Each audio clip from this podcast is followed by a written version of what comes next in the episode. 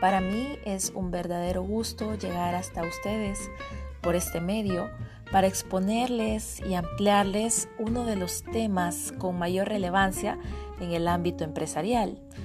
Les pido que antes de iniciar con este desarrollo tengan a la mano su cuaderno para que puedan tomar notas sobre las explicaciones que voy a proporcionarles. Nuestra sesión de hoy va a abordar principales disposiciones para los comerciantes.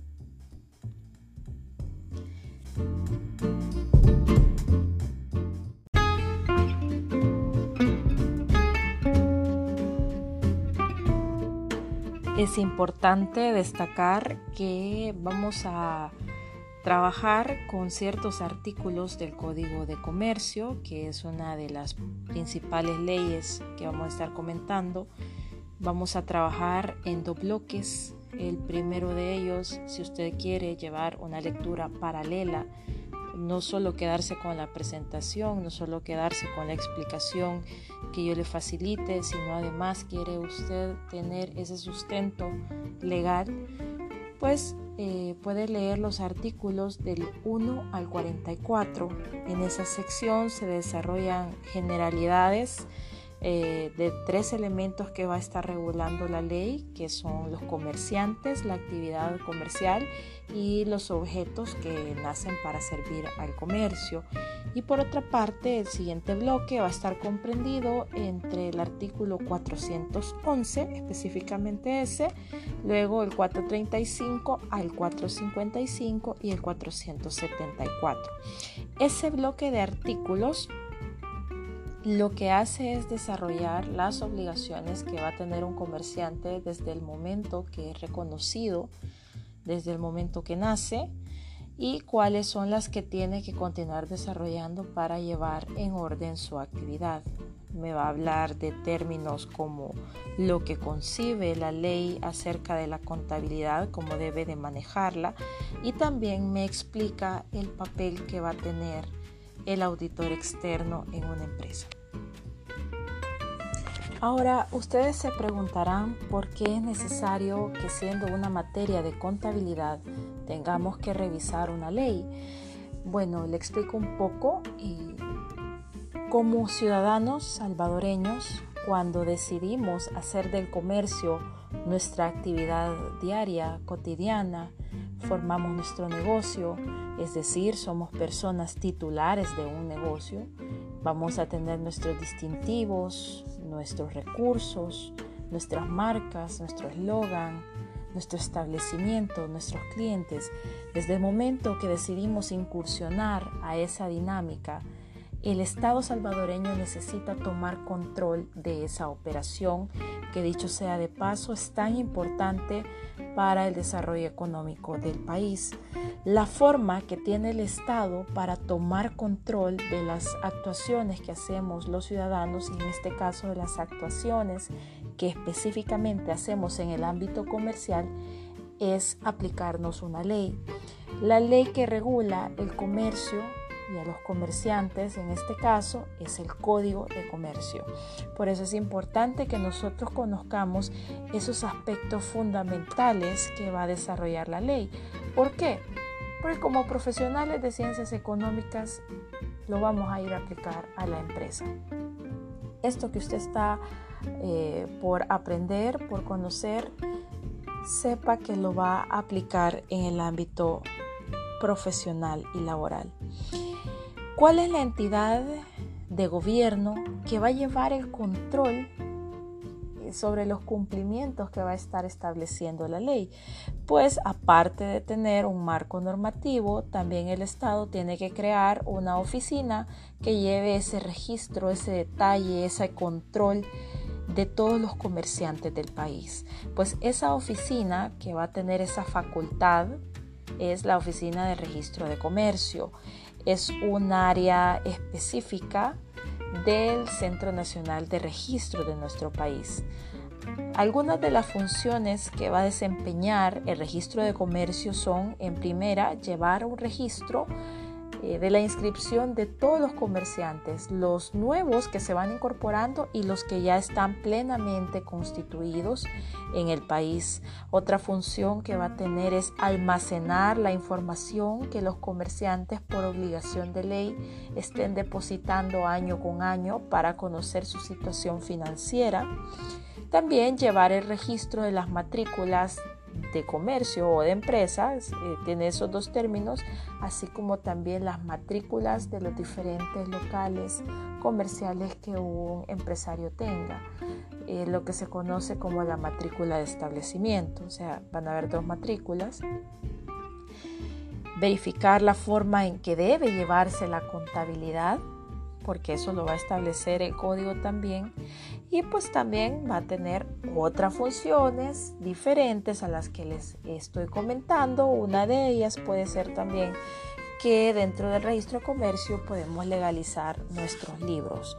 Una disposición que ustedes van a leer es que para llevar la contabilidad no se puede llevar en cualquier hoja o en cualquier libro.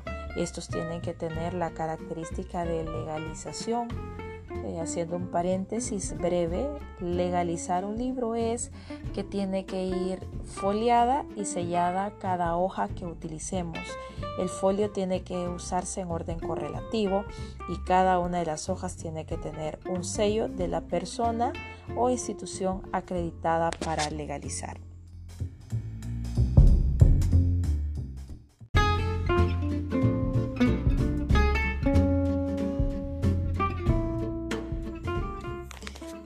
Entonces lo que establece el código para el caso de los comerciantes. Vean, aquí en el país se puede consolidar un comerciante en dos formas. Una de ellas es funcionar como comerciante individual y la otra es operar bajo un comerciante social. Vamos a hablar, eh, primero vamos a definir ambos tipos y luego nos vamos a quedar desarrollando todo lo que la ley tiene para cada uno de ellos. El primer caso, un comerciante individual. Va a estar eh, formado por una persona natural. Cuando legalmente usamos el término persona natural es porque la persona ha nacido por naturaleza. ¿Qué es nacer por naturaleza? Siempre yo pongo el, ejemplo de nosotros mismos. Nosotros nacimos porque alegremente papá y mamá coincidieron y bueno, aquí estamos. Nacimos por naturaleza. ¿Sí? Entonces, somos personas naturales. Las personas naturales pueden ser titulares de una empresa, pueden crear una empresa, pueden crear un negocio, pueden alquilar un local, Pueden ponerle un nombre, un distintivo comercial. Pueden eh, comprar cosas, recursos que van a estar dispuestos para operar en el negocio. Y bueno, esta, este comerciante individual, que va a estar representado por una persona natural, eh, para que la ley lo reconozca como comerciante, esa persona debe dedicarse diaria y habitualmente al comercio debe hacer el comercio su actividad primordial. Esta persona es aquella que realiza operaciones comerciales en masa. ¿Qué es en masa? Es algo que se da repetitiva y constantemente, como es el caso de la venta.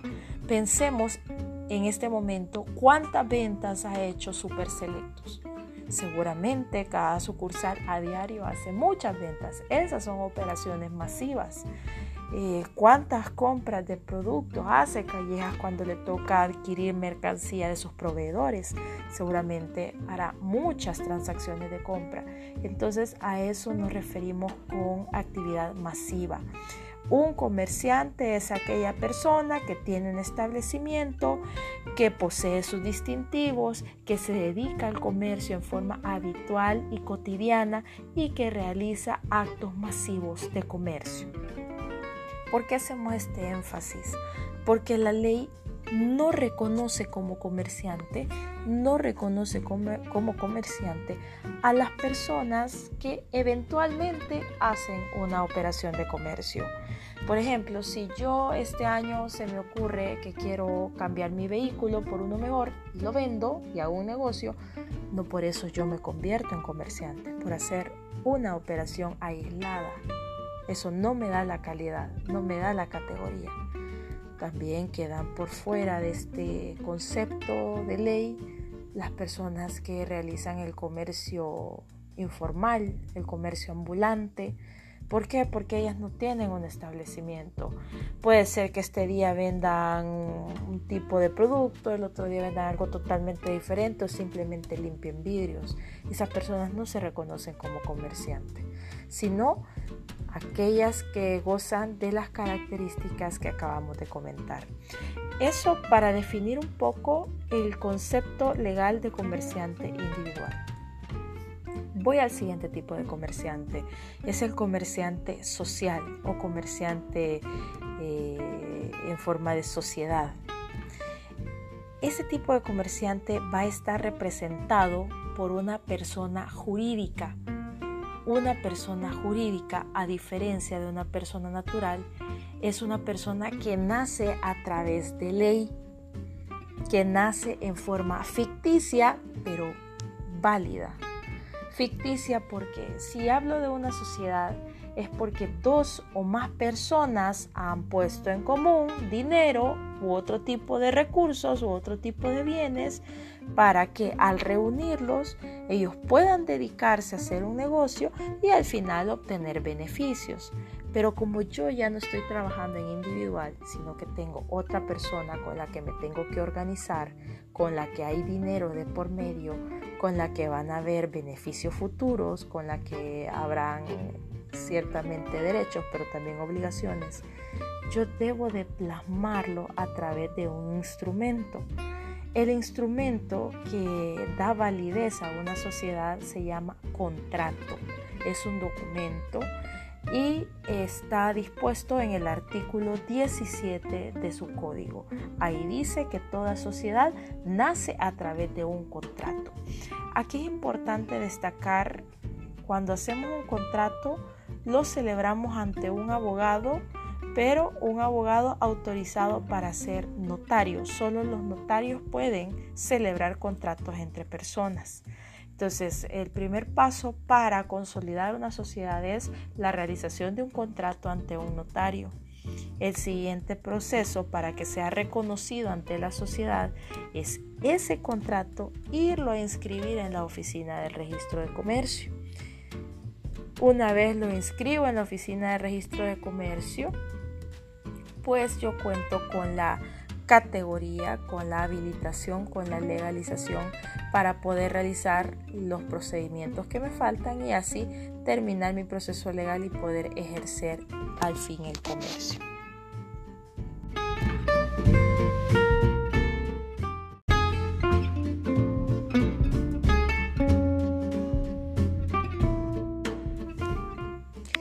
¿Qué implicaciones eh, va a tener en todo caso para el individual o para el que le corresponda llevar contabilidad formal?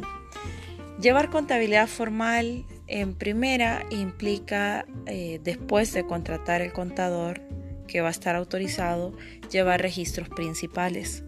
Los registros principales para la contabilidad son tres libros específicos tres libros que tienen que ser legalizados también.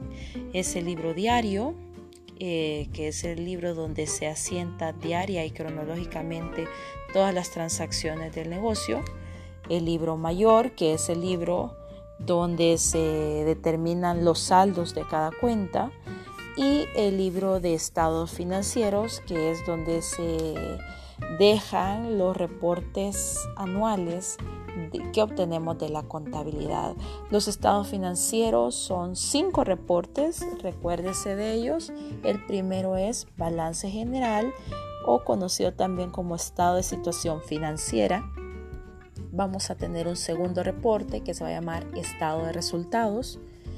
Un tercer reporte que se va a llamar estado de flujos de efectivo el cuarto estado de cambios en el patrimonio y vamos a tener un quinto elemento que son las notas explicativas.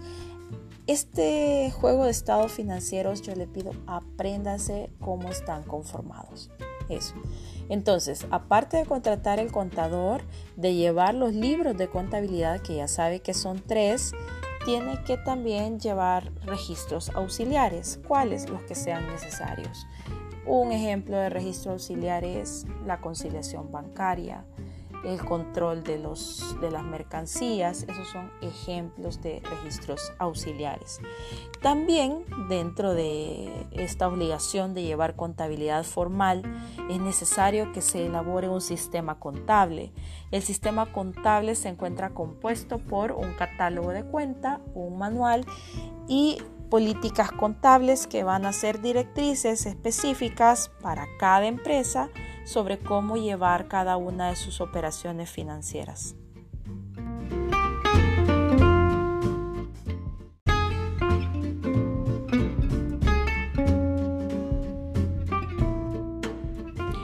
Existe otro parámetro de recursos que una vez alcanzado el comerciante individual incurre en una obligación adicional. ¿Qué pasa cuando el comerciante individual alcanza un monto de 34 mil dólares en sus activos, en sus recursos? Lo que sucede es que al alcanzar este monto, eh, de acuerdo a lo que establece el artículo 474, específicamente el comerciante individual se va a ver obligado a nombrar un auditor externo. En láminas siguientes vamos a hablar eh, con más detalle qué es un auditor externo, entonces eso lo vamos a dejar planteado. Eh, esas son como las obligaciones principales del comerciante individual establecidas por el Código de Comercio. Le pido que las estudie, que las analiza, que las analice y que las maneje en su memoria. Esto le va a servir para toda la vida. Bien, paralelo a esto, a lo que establece el Código de Comercio, no podemos dejar de mencionar que a la par van las obligaciones tributarias. Aquí vamos a hacer un paréntesis. ¿Por qué digo paréntesis? Porque voy a dejar de hablar del Código de Comercio y voy a hacer una acotación de lo que establece la ley del IVA o como su nombre legal es, si la conocemos, ley de IVA, pero se llama Ley del Impuesto a Transferencia de Bienes Muebles y la Prestación de Servicios, ley creada por el Ministerio de Hacienda, ley que establece obligaciones que van a ir paralelas para los comerciantes individuales y que también maneja ciertos eh, umbrales, ciertas cantidades que usted debe también recordar.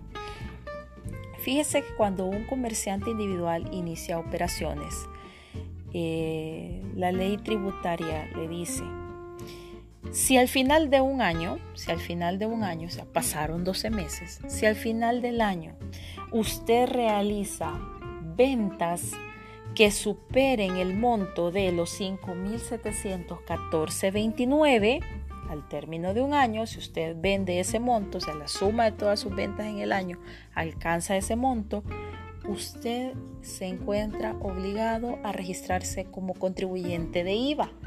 ¿Qué quiere decir esto? Registrarse como contribuyente de IVA es irse a inscribir ante el ministerio, decir que usted está realizando actividades comerciales y entonces lo van a registrar.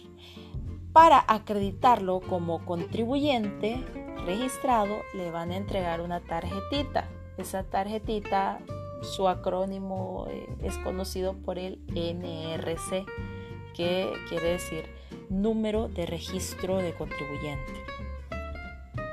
Eso lo acredita como ya un contribuyente inscrito al IVA. Inscribirse al IVA le impone otras obligaciones, que ya las comentamos. Aparte del nivel de ingresos, eh, también existe una segunda evaluación. Mire, usted también, también va a estar obligado a registrarse como contribuyente si al final de un año, al final de 12 meses, su activo es mayor a 2.285.71.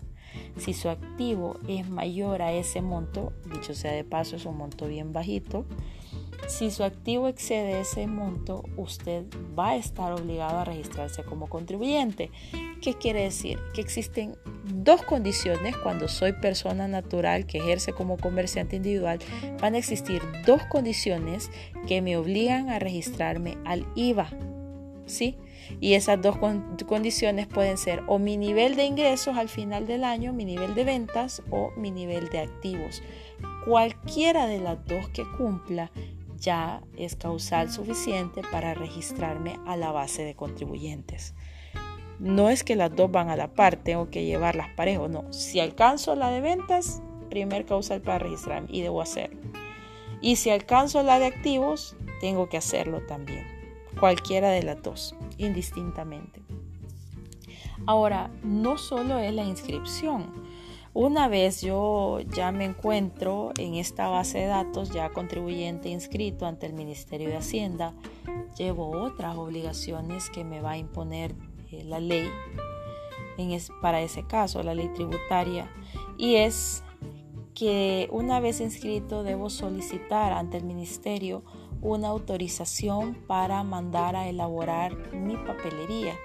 ¿Cuál es esa papelería? Es la que va a servir para llevar el control del impuesto.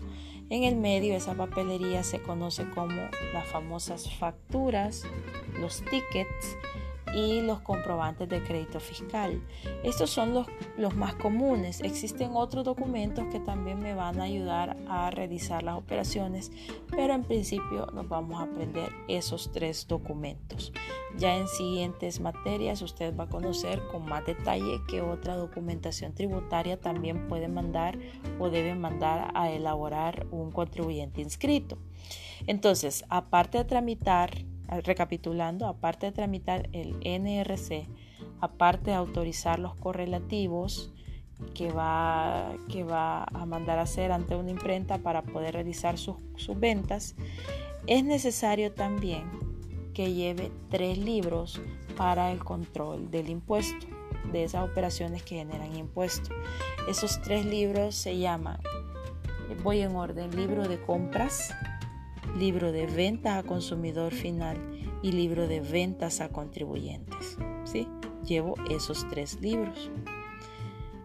Aparte de esto, otra obligación que se viene encima con esto del IVA es que mensualmente yo debo presentar una declaración de impuestos. Declaración del impuesto a la transferencia de bienes muebles y prestación de servicios. Debo presentarlas ante el ministerio los primeros 10 días hábiles del mes siguiente.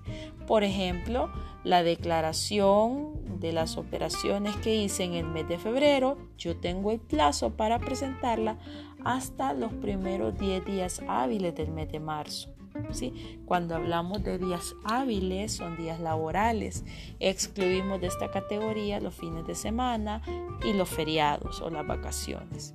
Entonces ahí eh, hacemos este paréntesis de que además de las obligaciones que me impone el Código de Comercio, también en forma paralela se van a ir dando obligaciones tributarias para cada comerciante. En este caso, solo hemos comentado lo del el escenario del comerciante individual.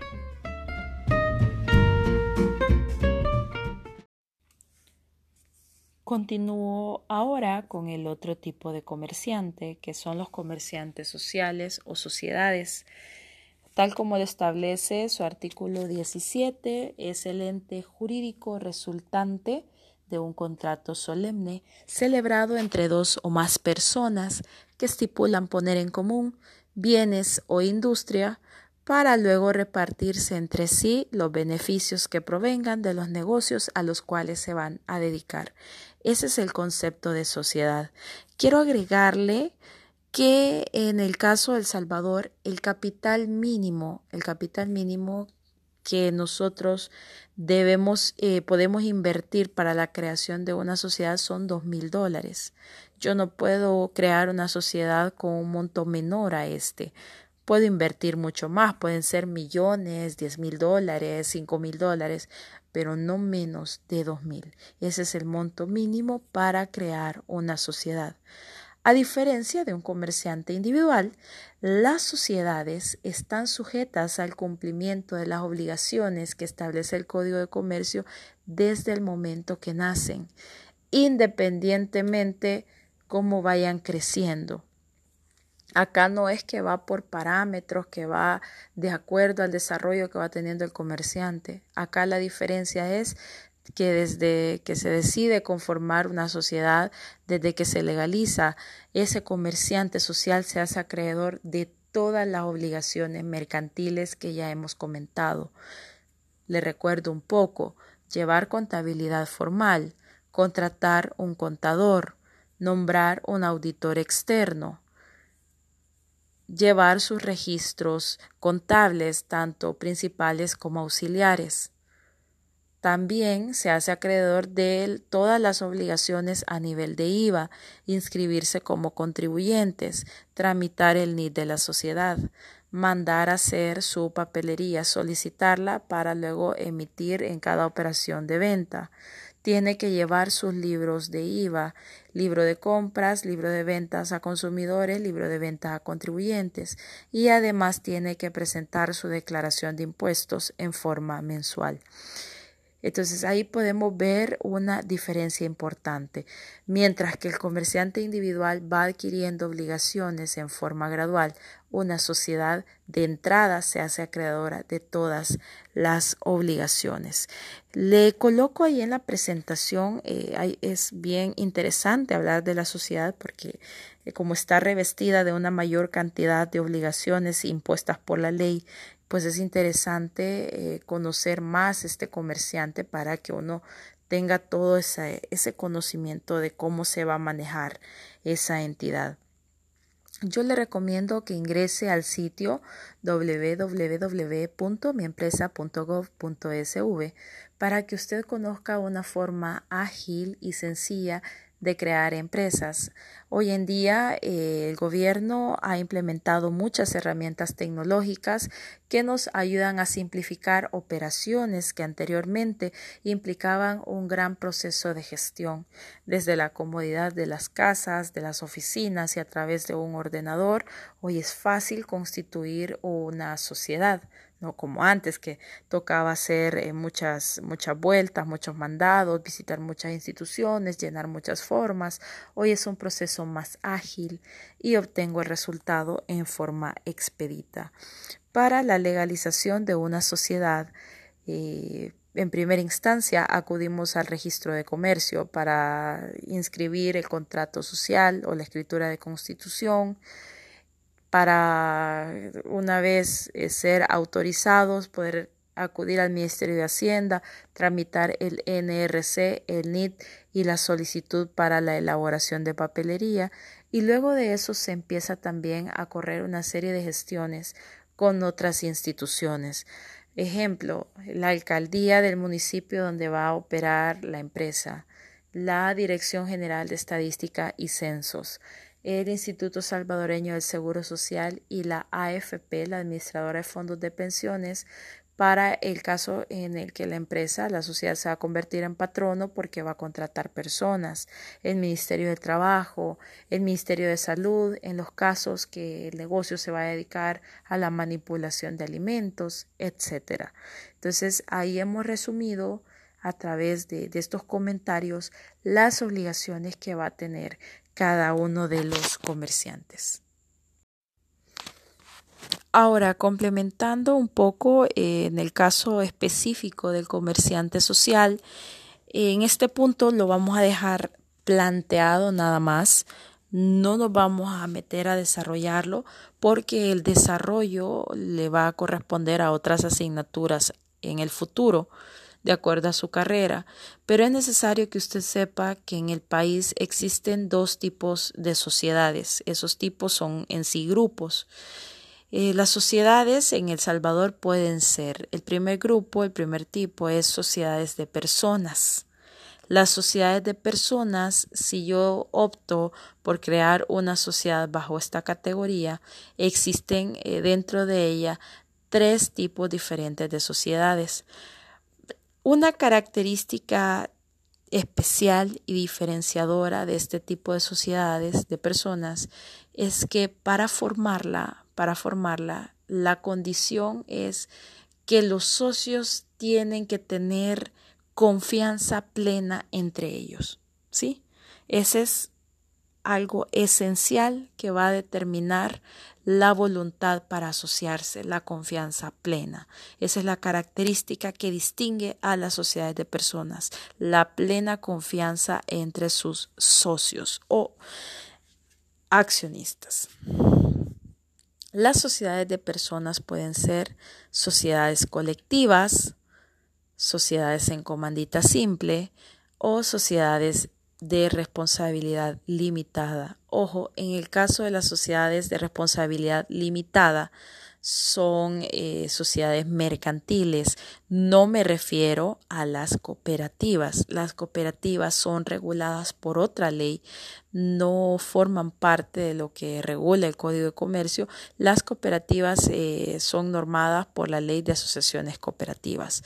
Entonces, eh, las sociedades de responsabilidad limitada que acá se mencionan son un tipo de entidad totalmente diferente a una cooperativa. El otro grupo van a ser las sociedades de capital. Las sociedades de capital tienen la característica eh, esencial, diferenciadora, es que para asociarse usted no necesita tener confianza en los socios, en los demás socios, eh, no necesita conocerlos en sí.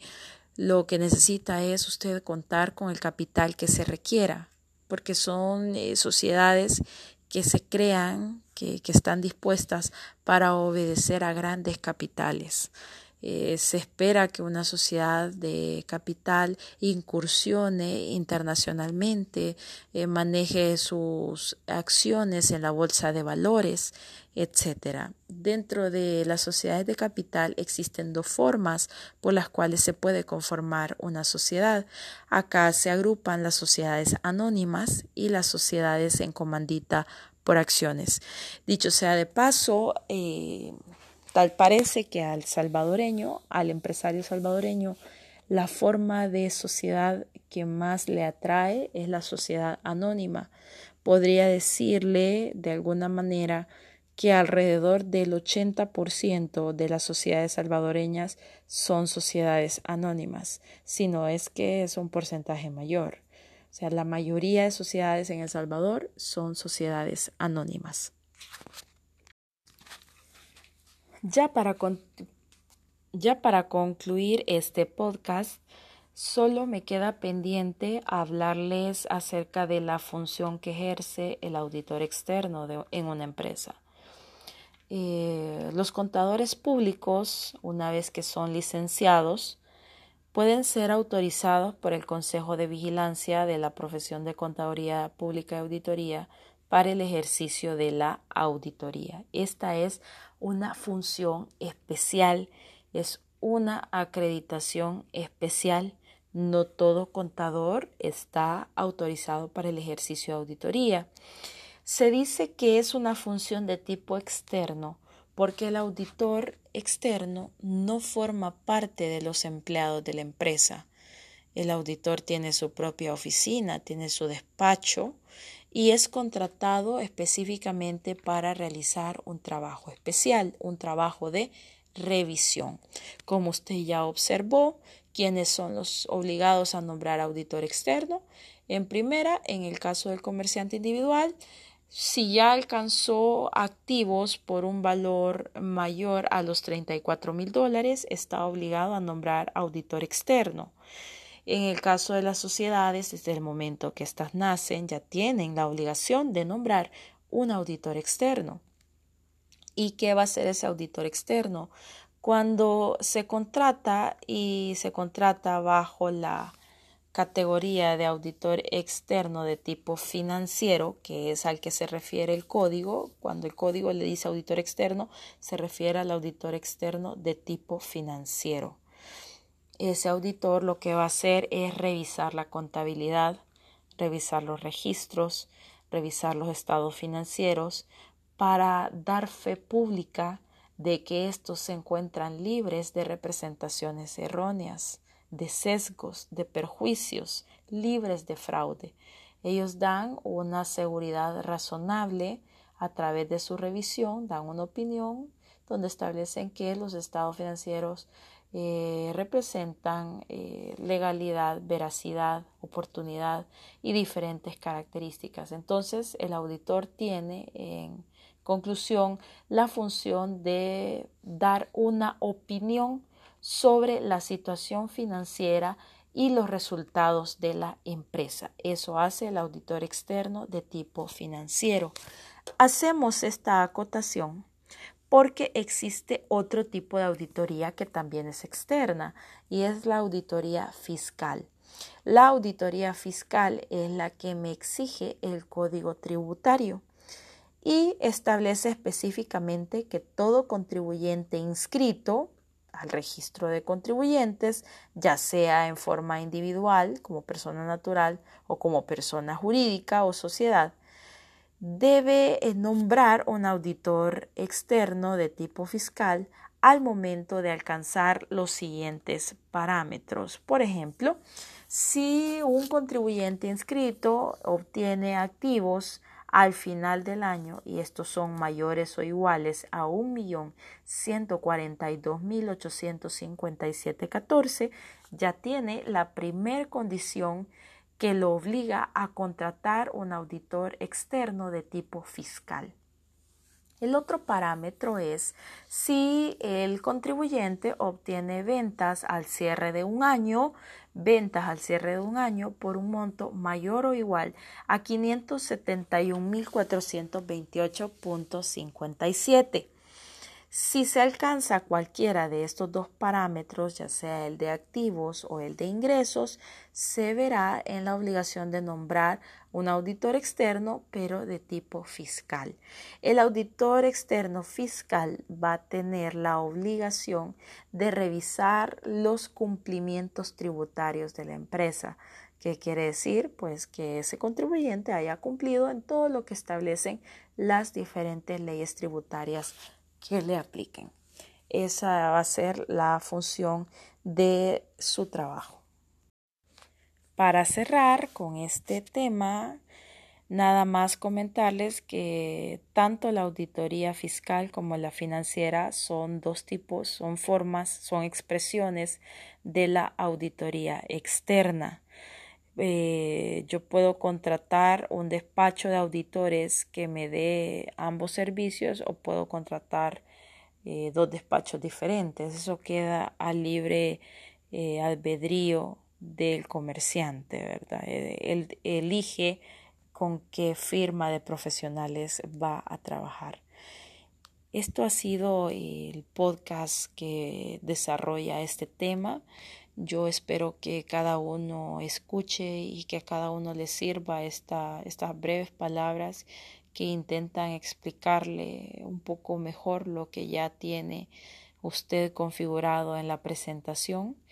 Eh, le pido que complemente eh, esta información con lo que la ley establece y que en los espacios de chat, que son nuestras actividades sincrónicas, podamos abordar algunas dudas que usted tenga eh, para que la podamos resolver y que todos podamos participar de ellas. Para mí ha sido un gusto llegar hasta, hasta sus casas para eh, hablar de este tema. Nos vemos eh, próximamente, nos escuchamos próximamente en nuestros siguientes podcasts. Hasta pronto.